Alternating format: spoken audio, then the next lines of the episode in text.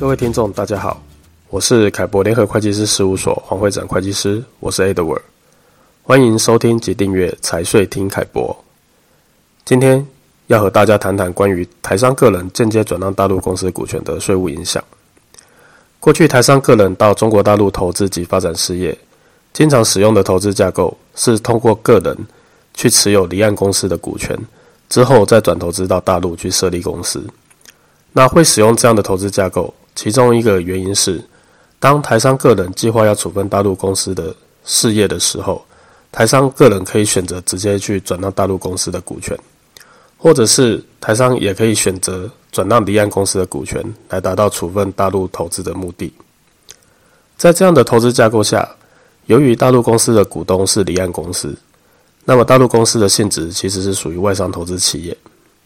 倘若直接转让大陆公司的股权，除了既定的变更程序外，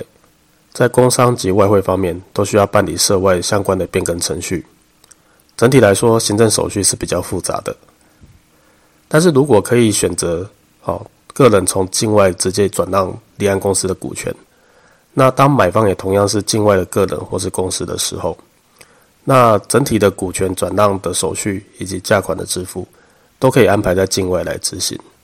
程序上呢，会比直接转让大陆公司股权来的简单、便捷、快速。好，当然考虑直接转让大陆公司的股权，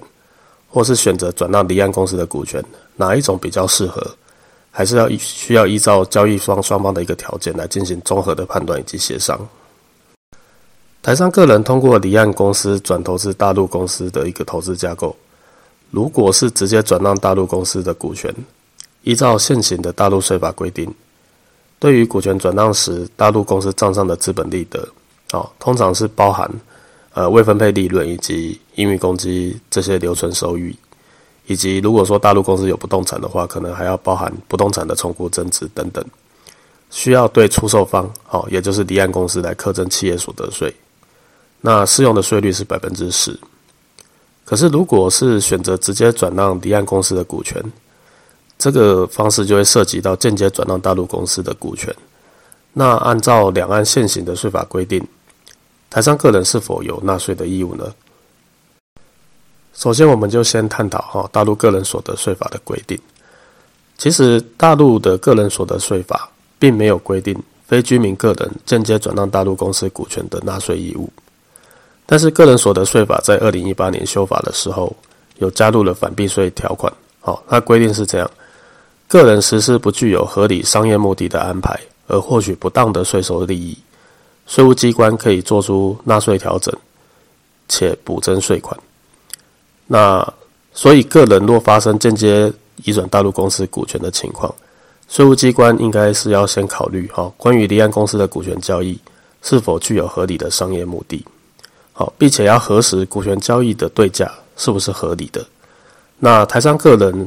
在这个境外的股权交易中，是否存在规避税额或是获取不当的税收利益的情况？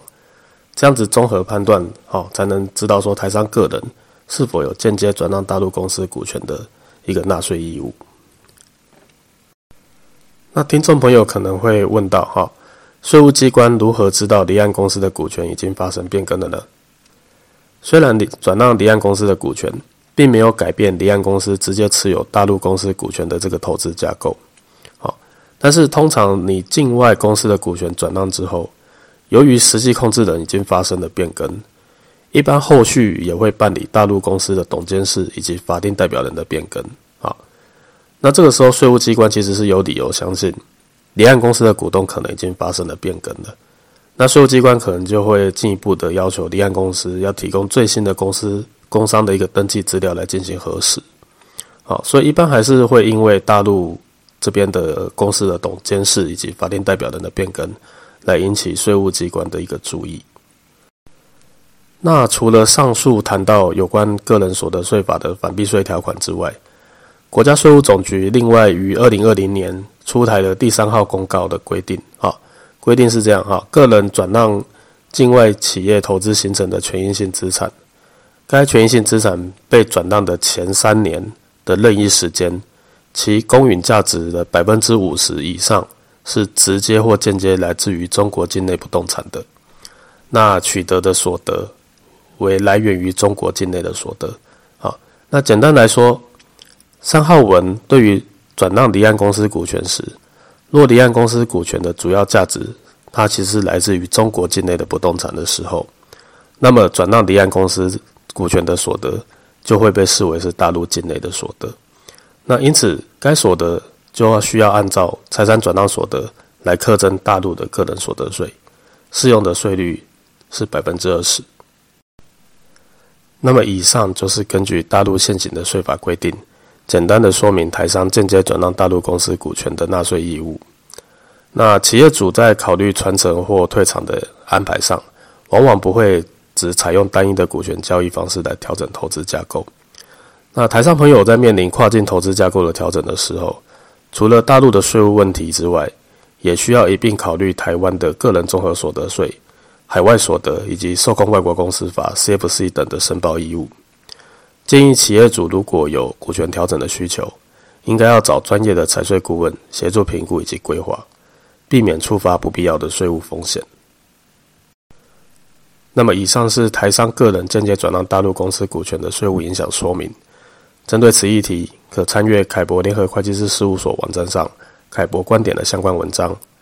如有任何问题，也欢迎直接洽询凯博联合会计师事务所。谢谢大家今日的收听。